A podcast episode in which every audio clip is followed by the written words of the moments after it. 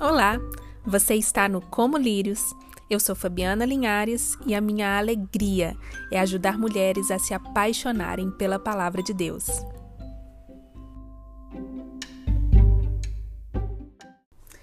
Ei, pessoal, tudo bem com vocês? Estamos começando a nossa série do Como Lírios sobre o poder do pecado em nós.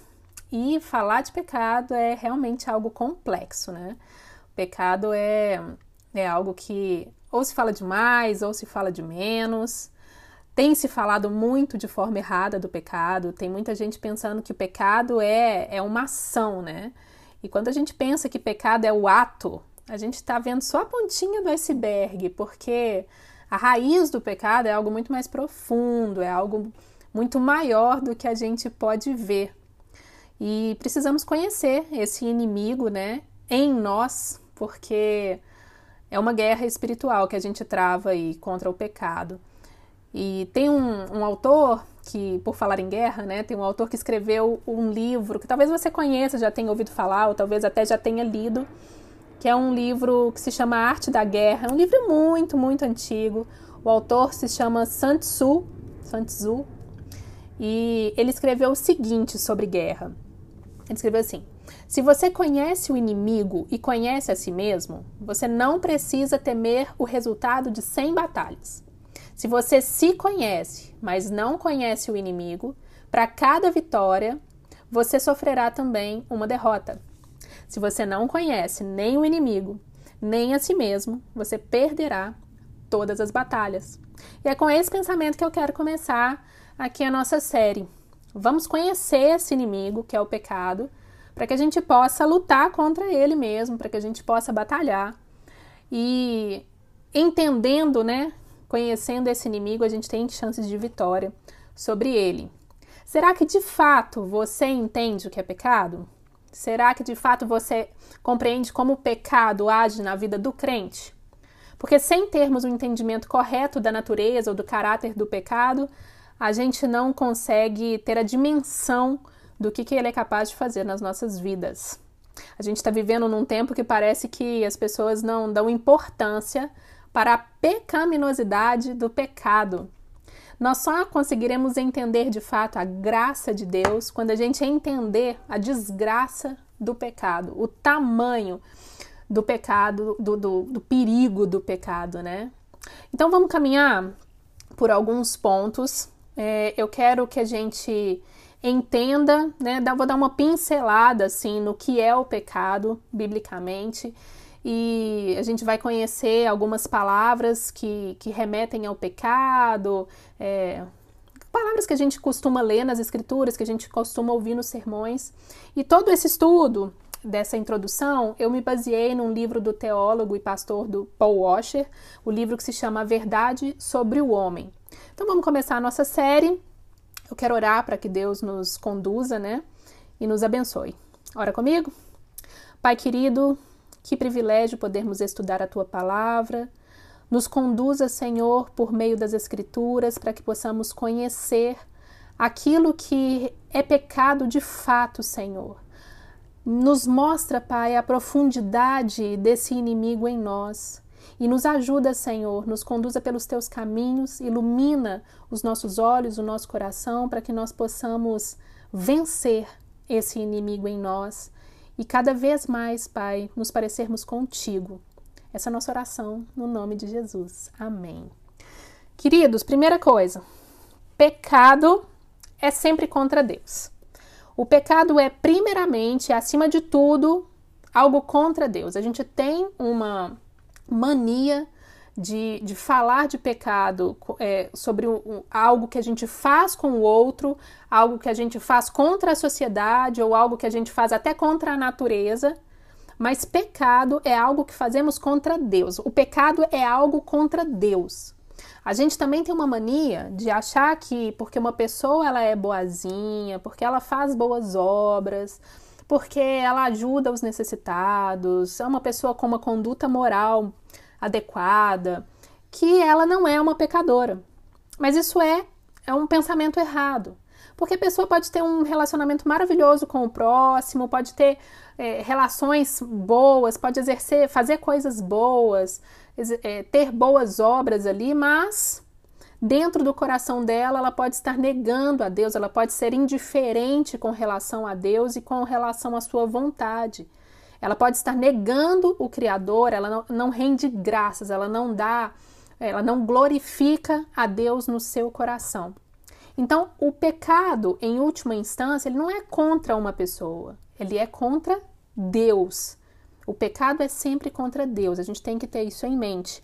Se a gente for lá no Salmo 51, a gente vai ver o rei Davi, né, se lamentando ali, ele, ele exclamando: Pequei contra ti, contra ti somente, fiz o que é mal perante os teus olhos. Davi entendia que o pecado, apesar de ter sido cometido ali contra pessoas, né, a ação foi contra pessoas, ele estava pecando de fato, era contra Deus.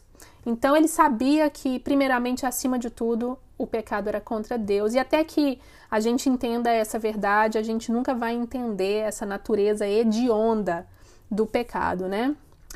O pecado também é uma falha em amar a Deus. Olha que interessante. Se a gente for lá em Marcos, no capítulo 12, dos versos 28 a 30, a gente vai ter ali o mandamento, o grande mandamento, né? Amarás, pois, o Senhor teu Deus de todo o seu coração, de toda a sua alma, de todo o teu entendimento, de toda a tua força. O Senhor Jesus também declara lá em João, no capítulo 14, no verso 15: Se me amais, se você me ama, guardareis os meus mandamentos. Então, o maior de todos os pecados é a violação do maior mandamento, que é de amar a Deus sobre todas as coisas. A desobediência ela é uma demonstração da nossa falta de amor a Deus. O apóstolo Paulo, ele, ele chama os descendentes de Adão, né, a humanidade, nós, como aborrecidos de Deus, lá em Romanos, no capítulo 1, no verso 30. Porque somos desobedientes, né? O, o ser humano é desobediente, rebelde, aborrecido de Deus. Aqueles que, que herdaram a natureza de Adão, a humanidade é aborrecida de Deus, age contra Deus, quer desobedecer a Deus. Então, não amar a Deus está no coração da nossa rebelião. Perceba também que algo que a gente também tem mania de achar, que uma pessoa que conhece as escrituras, uma pessoa que é super religiosa, uma pessoa que tem, né, ela vive ali para a igreja, que ela ela não é uma aborrecida de Deus, né? É interessante porque os fariseus eles viviam isso, né?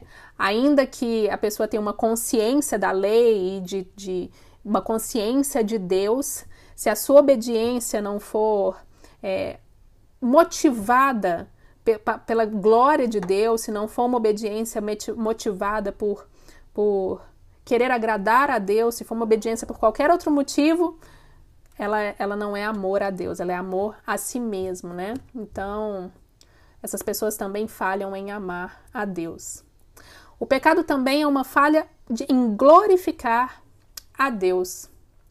As Escrituras nos dizem que o homem, né, nós fomos criados para glorificar a Deus, para a glória de Deus. Então, tudo que nós fazemos, das coisas mais simples até as coisas mais complexas, do comer ao servir, enfim, todas as coisas deveriam ser feitas para a glória de Deus. Glorificar a Deus é estimar a supremacia e o valor de Deus sobre todas as coisas. É alegrar, é quando a gente se alegra e está satisfeito em Deus, porque Ele é a fonte de todas as coisas. A gente vive diante dele com reverência, com temor, com gratidão, com adoração que é devida a Ele, porque Ele é, é, é quem nos dá todas as coisas. Então, não glorificá-lo por tudo o que Ele é, é pecado. Pecado é exatamente o oposto de glorificar a Deus. Quando, quando nós pecamos, nós nos tornamos o, o oposto daquilo para o qual nós fomos criados. Nós, nós nos tornamos uma caricatura daquilo, é, do, do, que, do, daquilo para o qual fomos criados, né? Nós nos tornamos uma caricatura. O homem pecaminoso, ele rebaixa Deus, ele coloca Deus debaixo do seu ego. É o que o apóstolo Paulo escreve lá em Romanos, no capítulo 1, no verso 21. É uma das passagens que eu mais gosto nas escrituras, que diz assim, né, que eles trocaram a verdade de Deus pela mentira, adoraram e serviram a criatura antes que o criador, que é bendito eternamente. Amém. Então, é colocar-se acima de Deus, colocar é, a criatura acima do criador. As raízes do pecado elas vão muito mais profundas do que nós podemos enxergar, né? Ela é a, a, essa recusa do homem em reconhecer o direito de Deus como Deus. É a determinação do homem de colocar a si mesmo acima do Criador, de usurpar o trono, de roubar a glória, de querer ser Deus. Então, o pecado é fundamentalmente uma recusa de glorificar a Deus como Deus. E isso se manifesta sempre que nós buscamos a nossa própria glória, colocamos o nosso ego acima de Deus. O pecado também é ímpio e profano. Essa palavra impiedade, ela traz uma ideia de recusa em conhecer a Deus como Deus. Olha como é que tudo está bem ligado. É um desejo de viver a vida recusando a Deus, de ser livre de Deus, de ser livre da sua soberania, livre da sua lei. A palavra profano, ela denota uma, uma recusa de ser conformado ao caráter e à vontade de Deus. É um desejo pela depravação moral, ao invés de desejar ser semelhança de Deus. Interessante, né? É uma recusa de ser imagem e semelhança de Deus. Então, o pecado revela um desejo interior de viver sem Deus, de ser diferente de Deus. E isso é uma afronta terrível ao nosso Criador. O pecado também é transgressão da lei. Eu tenho certeza que você já viu essa palavra transgressão várias vezes aí na Escritura. Lá em 1 João, no capítulo 3, no verso 4, as Escrituras declaram: Todo aquele que pratica o pecado também transgride a lei, porque o pecado é a transgressão da lei. Esse termo transgressão da lei, ele é traduzido no grego, da palavra grega, anômia. Gente, eu não sou uma estudiosa de grego, eu não sei falar grego. Está escrito anômia, eu não sei se fala anômia ou anomia, enfim. Mas eu vou falar do jeito que, que eu tô lendo. O a significa sem e o nomos é lei. Então, sem lei. Transgredir a lei é viver sem lei.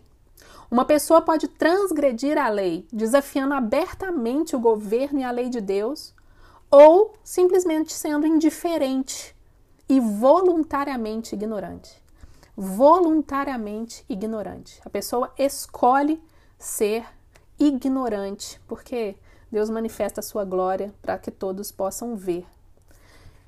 E também viver sem Deus como se ele nunca tivesse revelado a sua vontade para a humanidade, né? Então, Deus revelou a sua vontade, a pessoa ignora essa vontade, né? De uma forma ou de outra, mostra desprezo pela lei de Deus. O pecado também é traição. Essa palavra traição está ligada a um ato enganoso e infiel, infidelidade contra outra pessoa. Na Bíblia a gente vê diversas vezes falando da infidelidade do povo de Israel, né? Sendo comparado até a uma mulher adúltera por quê? Porque eles levantavam outros ídolos. Enfim, independente de, de que sejam outros ídolos, ou rebelião, ou apostasia, esse desviar-se de Deus, esse, essa, é, é, o desviar-se do, do, de glorificar a Deus é uma traição. Todo pecado é uma traição contra aquele que nos criou e amorosamente sustenta as nossas vidas. Então, o pecado ele é considerado uma traição. Pecado também é abominação. Se apenas uma coisa pudesse ser dita acerca do pecado, seria que ele é uma abominação. Uma abominação a Deus. Uma abominação diante do Senhor. Isso é uma coisa imunda e nojenta diante do Senhor. É detestável, detestável e repulsivo a Deus. É um objeto do ódio de Deus. Então, lá em Provérbios, por exemplo, capítulo 15, no verso 8 e 9, está escrito assim: O sacrifício dos perversos é abominável ao Senhor. O caminho do perverso é abominação ao Senhor. Então, toda idolatria, ato injusto, é uma, uma abominação diante do Senhor. Qualquer pessoa que planeje o mal, pessoa mentirosa, perversa, coração perverso, arrogante, isso é abominação diante do Senhor. E nós temos lá em Apocalipse, no capítulo 21, no verso 8 e no verso 27, as Escrituras nos dizendo, finalizando com um aviso de que o abominável e aqueles que praticam abominações sofrerão a punição eterna. Olha que forte isso. Então, o pecado é uma abominação diante de Deus. O pecado também é errar o alvo. Isso é super interessante porque a gente faz uma associação muito boa, né? O, a palavra pecado está ligada àquele esporte de flechas, de errar o alvo, de alvo, né? De acertar o alvo. E na Bíblia nós temos duas palavras para pecado que aparecem com mais frequência, que são mais comuns para o pecado. Uma em hebraico e a outra no grego. Em hebraico, essa palavra se escreve chata, igual a gente escreve chata em português. Eu não sei como fala. E em hebraico, essa palavra é, é, desculpa, em grego, essa palavra é amartano, que escreve com H e também não sei como pronuncia. No hebraico, essa palavrinha chata, ela tem o significado de errar o alvo, errar o caminho, falhar. A gente tem essa mesma palavrinha lá em Juízes, no capítulo 20, no verso 16, quando os homens de Benjamim atiravam com uma funda uma pedra e, e não erravam nem um cabelo. Esse erravam é, é o chato, então errar o alvo, tá? No grego armartano também traz esse sentido de errar o alvo, de enganar-se, de vagar para fora do caminho. Então, o que, que isso traz de significado para a gente? O pecado é errar o alvo. Que alvo? Qual que é o nosso alvo? O nosso alvo, o nosso objetivo é glorificar a Deus. O nosso objetivo é a glória de Deus então, se nós não glorificamos a Deus, se as nossas ações, se os nossos pensamentos, se as nossas atitudes não glorificam a Deus, nós estamos errando o alvo. Qualquer palavra, ação que não tenha né, por fim o propósito de, de glorificar a Deus é pecado. Entenda, é importante notar também que a palavra pecado, tanto chata como amartano, ela nunca é vista como uma falha inocente, um, sem querer ou como um erro honesto. Aconteceu sem, sabe, sem, sem, sem é, arquitetar. Mas ela é sempre um ato voluntário de desobediência. É o resultado a partir da corrupção moral e da rebelião do homem contra Deus. É um ato voluntário de desobediência. Isso é importante para a gente gravar, tá? Pecado também é passar do limite. A palavra transgredir ela vem da palavra hebraica abar, que significa cruzar, passar, atravessar, contornar. Transgredir o mandamento de Deus é ir além do que é permitido por ele. É ignorar as restrições que são colocadas para nós. No Novo Testamento, essa palavra transgredir ela é traduzida do grego, a, a, a palavrinha em grego ela é parabaíno, que significa passar pelo lado, passar por, atravessar e além. É como pular uma cerca mesmo. É entrar num lugar que não é permitido. É passar dos limites mesmo, sabe? Então, é, é, pecado passar do limite. É pecado não obedecer a Deus, não obedecer às leis de Deus, transgredir, né? E tendo tudo isso em mente, a gente tem que entender que o pecado ele não, não é exclusivo de um pequeno grupo de pessoas. Ele não é exclusivo de, do, do, do ímpio, ele não é exclusivo daquele que não está na igreja, não. O pecado, ele é universal. Nós precisamos entender isso. A humanidade nasceu no pecado. A humanidade, lá em Romanos 3:23 está claro para nós. Todos pecaram e carecem da glória de Deus. Todos pecado, pecaram. Nós herdamos a natureza pecaminosa de Adão. Todos somos filhos de Adão, então nós temos ali dentro de nós. O homem nasce pecador, o homem é pecador por natureza. Nós nascemos com a corrupção em nossa carne. Tendo entendido tudo isso hoje, quero que você grave tudo isso, assista de novo se for necessário. Vou colocar umas perguntinhas para a gente refletir no, lá no Instagram do Como Lírios. Mas eu quero que você perceba e entenda que esse nosso inimigo, ele, ele é maior do que a gente pode imaginar. Ele tem raízes mais profundas do que nós podemos ver e nós precisamos conhecê-lo para a gente entender a dimensão do que ele faz nas nossas vidas. O crente não está livre das armadilhas do pecado. Nós não somos mais dominados por ele, mas nós estamos sujeitos a cairmos em suas armadilhas e a gente precisa entender isso. E é sobre isso que a gente vai tratar nessa série.